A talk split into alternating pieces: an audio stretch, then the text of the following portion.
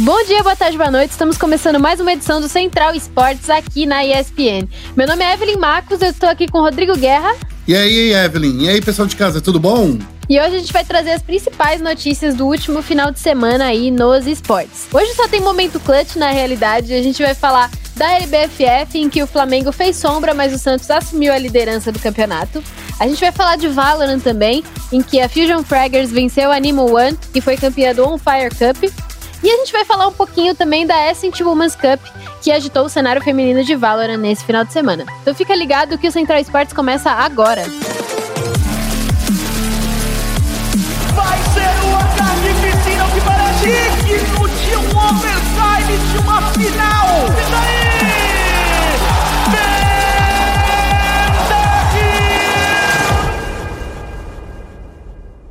Começando aqui então o Central Esportes. E aí, Guerra, tudo bem com você? Como é que passou o final de semana? Olha, Evelyn, eu passei final de semana lendo e-mails, passei o final de semana aí é, bastante em casa, porque tava friozinho aqui em São Paulo. Não sei se na sua casa tava frio, mas aqui tava bem frio.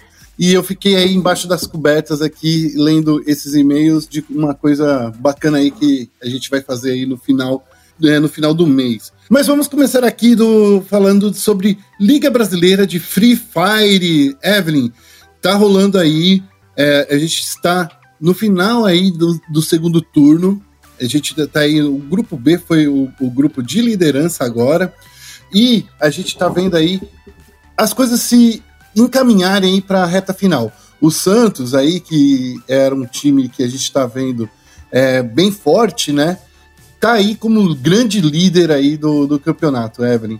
Ele conseguiu aí vencer aí as rodadas 9 e 10, né? No final, depois dessa rodadas 9 e 10, eles estão com muitos pontos aí, eles estão literalmente se mantendo no topo da tabela. Outra coisa que a gente está vendo aí no, no torneio é o Cruzeiro, cara. O Cruzeiro que tá indo além das minhas expectativas, sendo bem honesto, né? Porque eles conseguiram bastante fazer bastante pontos aí nesse final de semana, foram 142 pontos no total, e eles fizeram 34 abates assim. E olha, vou te falar, é um time que está surpreendendo muito aí nessa, nessa reta final aí do segundo turno da LBFF. Sim, eu acho que é esse ponto da LBFF, a gente já consegue ver que existe um topo da tabela, né? Uma parte uhum. de cima da tabela bem definida, né? O Santos, a BD e o Flamengo, o Flamengo B4, né? Eles já estão no topo da tabela há um tempo, eles estão dominando essa região da tabela e estão com quase 200 pontos de diferença para o quarto colocado, que é a Fúria, né? Você acha que a gente já tem é, os principais times desse campeonato definidos nesse topo de tabela? Olha, é, é, eu acho que é bem nesse caminho mesmo, porque quando a gente vê aí o Santos, a Black Dragons, o jeito que eles estão jogando e a diferença de pontos, né? Porque por mais que a gente tenha aí ainda o mando do grupo C, que é onde está a Fúria, que é onde está a, a SS, a diferença de pontos é muito grande. Só para você ter uma ideia, Evelyn, o Flamengo, que é o terceiro colocado, ele tem 805 pontos no total, né? E a Fúria, que tá aí no mesmo grupo aí, do que tá no mesmo, é, tá no mesmo grupo da, é, da Black Dragons e do Santos, tá com 42 é, quedas é, é, disputadas, mas a diferença do terceiro colocado para eles, né, que é o, o, terceiro colocado que é o Flamengo, é de quase 200 pontos, é, é muita, muita diferença. O Cruzeiro ali, que tá já no grupo C, o Corinthians também, né, Vivo Cage, Red Calunga, INTZ e a New X, ainda tem o mando né, desse próximo final de semana aí, né? Que é o final de semana aí que começa o Mundial de LOL, mas mesmo assim, eles vão estar tá aí é, crescendo muito. Eu sinto aí que esses são os três times que a gente precisa ficar de olho. Porém, vale lembrar, né, Evelyn? Quando a gente chega na reta final, né, na, no, no, o que a gente chamaria de playoffs, né, que, que é a grande final, que é um final de, é o super final de semana que define o campeão, as coisas aí ficam mais equilibradas porque entre aspas, quase receta tudo, né? Então a gente está vendo times de futebol chegando muito, muito perto ali do topo da, da tabela, né? O que, que você acha do Cruzeiro e do Corinthians nessa disputa ao topo? O Cruzeiro foi o time que mais me surpreendeu nesse final de semana, quando eu estava vendo as partidas, né? É, principalmente aí as partidas de domingo, né? Que as partidas que foram. É, eles foram bem incisivos, eles conseguiram fazer rotações muito boas, eles conseguiram é, encontrar um caminho interessante aí para conseguir bastante abate e eu acho que o Cruzeiro é um desses times aí que se nesse final de semana, né, que a gente vai jogar, que eles vão jogar agora, se eles conseguirem manter esse bom caminho, se eles conseguirem fazer mais uns cento e poucos pontos aí, eles conseguem encostar lá com a, com a Fúria lá no, né, no quarto lugar e entrar aí no, no, nesse top nesse top 8 aí, que é um é bem importante aí para você ficar é, classificado. Já por outro lado, né, os outros times aí Cabum, Los Grandes, NTZ e New X, eles precisam ficar muito de olho é, no, no que eles estão fazendo, Evelyn. Eles estão vacilando demais, principalmente a NTZ. A NTZ, que era um time que, na minha opinião, era um time bem forte, né? Tá, eu acho que comendo mosca, sabe? Eles estão deixando aí, caindo no, numas. Estão tendo umas quedas, principalmente em purgatório, estão disputando alguns, alguns loots ali que na minha opinião, só está prejudicando o time. Eles não estão conseguindo performar, eles não estão conseguindo desempenhar ali um, um bom, um, um, uma boa queda. E esse, lembrando, né, os dois últimos lugares eles caem para a Série B e aí tem a New X, a New X, inclusive, né, que é um time que a gente está falando aí. Poxa, é um time que poderia estar tá indo melhor, né? Que era um time que estava indo bem. Teve a primeira semana, inclusive, da LBFF, eles foram muito bem eles podem aí sofrer um tropeço, Evelyn. Sim, vale lembrar que nesse próximo final de semana vai rolar a semana 6 da LBFF, em que o segundo turno de, das rodadas né, da LBFF vai ser finalizado para entrar no terceiro e último turno da etapa 3 da LBFF 2020. Então fiquem ligados aí e assistam bastante a LBFF, que o campeonato está incrível.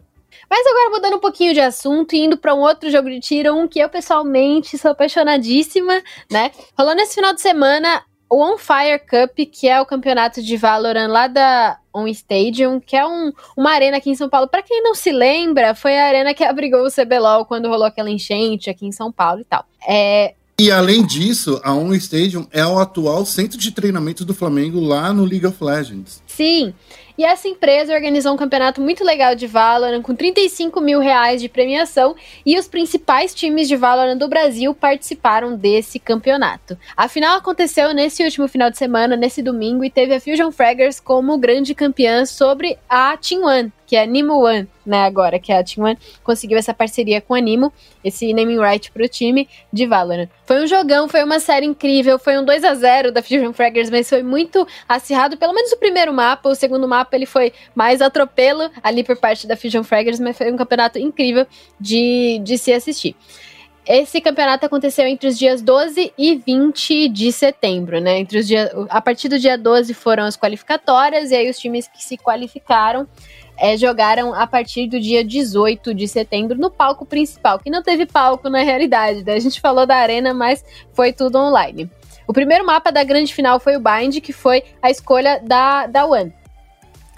É, o time da One conseguiu alguns rounds muito bons por ali. O NTK foi um monstro nesse mapa, mas infelizmente para eles, né, a Fusion conseguiu ler muito bem o time deles. O FZK, que é o, o entry da Fusion Fraggers mesmo, foi um monstro também nesse game. Eles conseguiram jogar muito bem e conseguiram essa vitória por 13 a 11 no primeiro mapa. Aí o segundo mapa foi Split, que é a escolha da Fusion Fraggers, e é muito difícil jogar contra é, o pessoal da, da Fraggers na Split. Então eles conseguiram 13 a 2 e conseguiram o título nisso, né? A Fusion Fraggers estava sem títulos desde o Fusion New Rivals, que foi um campeonato organizado pela Fusion, né? Que até concedeu o, patrocínio para eles depois que foi em julho. Desde então, eles não tinham conseguido título de nenhum campeonato, eles quebraram esse jejum nesse final de semana. Times como a Vindulol, que é a ex-Badarantes, que é o time de Saci, né? Conhecido Sim. já é, do pessoal do LoL. A Detona, a Fusion Fraggers, o On Fire Team, a B4, a Falcon, a Nimo One, e eu anuncio aqui que pra mim é o melhor nome de time do mundo.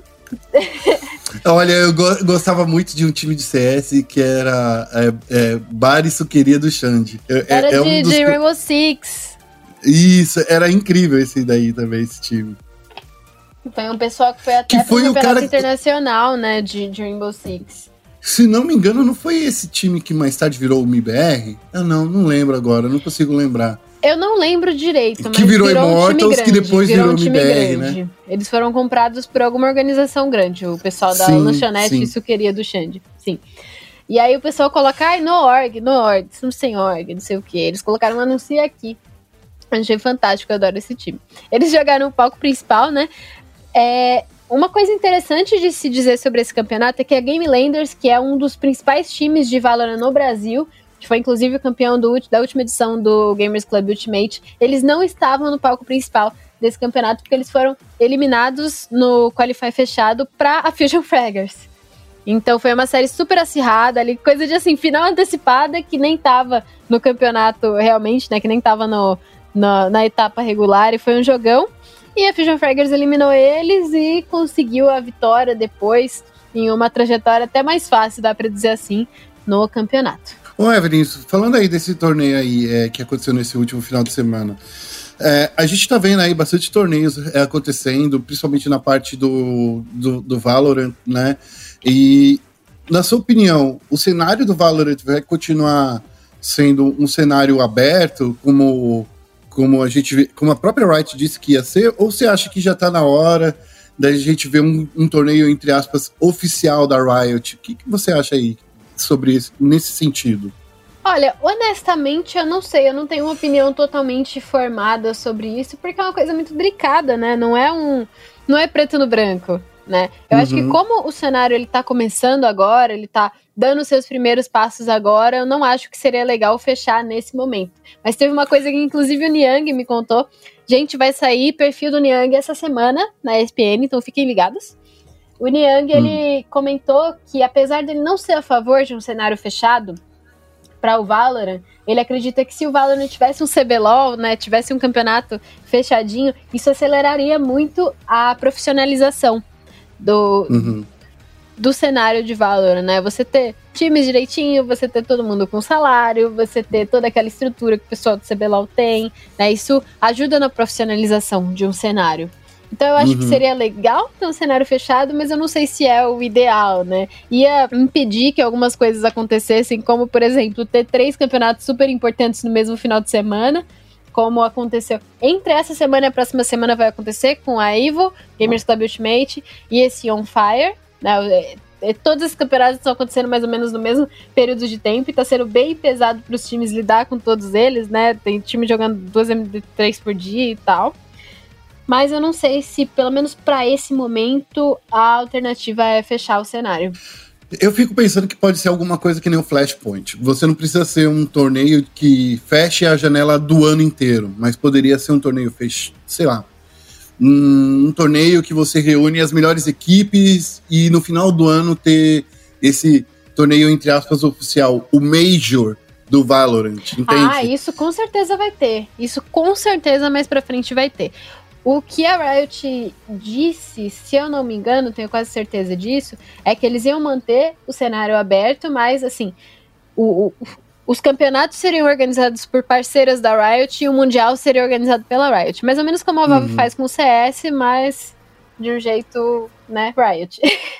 Uhum.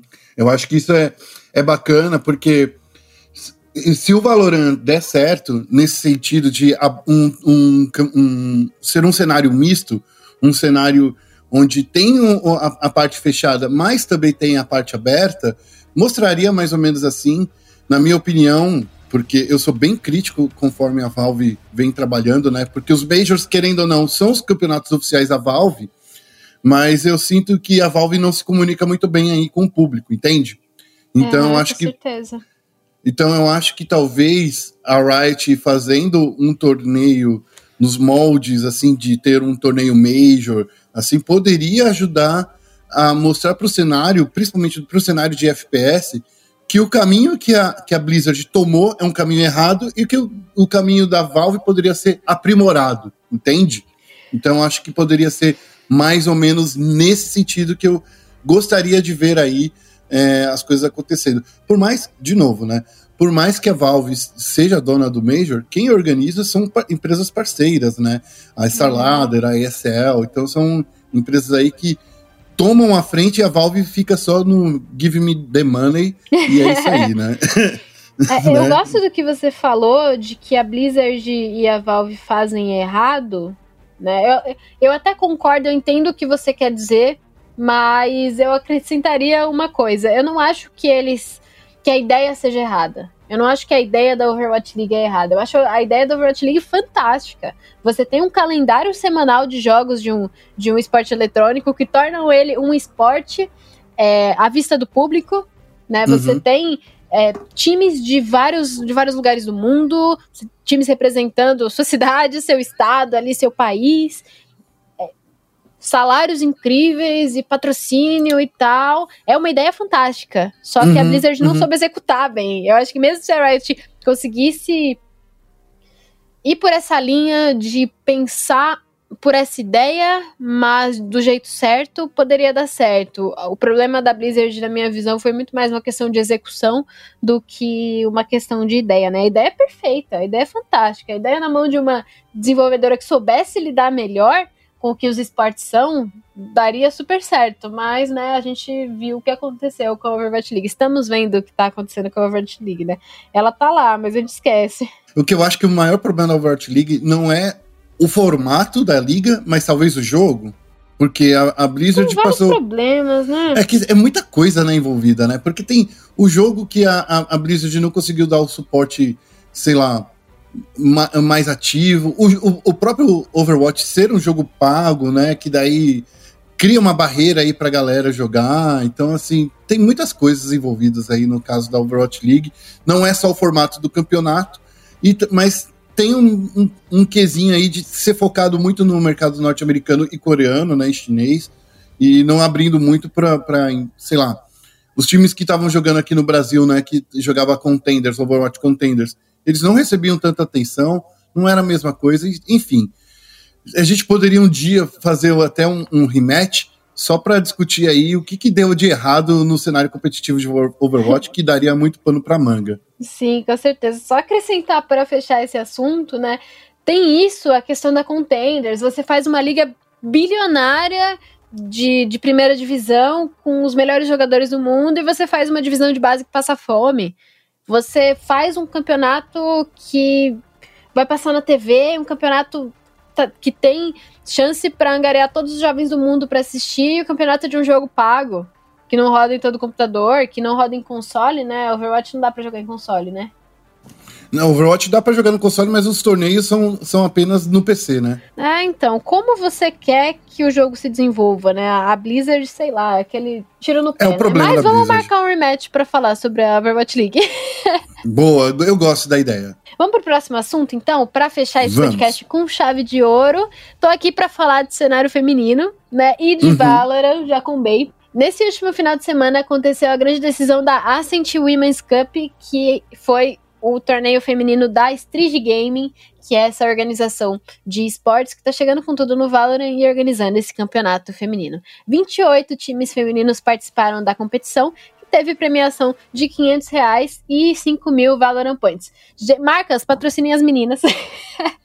para essa premiação aumentar aí ao longo do tempo, porque essas meninas merecem demais. O objetivo do campeonato é incentivar o cenário feminino nesse FPS, assim como todo campeonato feminino de um cenário que está começando, né? As meninas deram muita bala. A final, que foi entre a Soul Eaters e a Peak Blankers, que é o time da Nax, inclusive, que quase foi convidado aqui no nosso podcast, a gente está tentando ajeitar isso. Foi uma finalíssima, assim, digno de grande final mesmo. E acabou que as Peak Blankers conseguiram esse título. O campeonato aconteceu entre o dia 5 de setembro e o dia 20 de setembro, né? E esse foi o resultado. Parabéns às meninas por essa realização fantástica desse campeonato. Eu sou muito partidária, né? Eu sou muito partidária pro cenário feminino.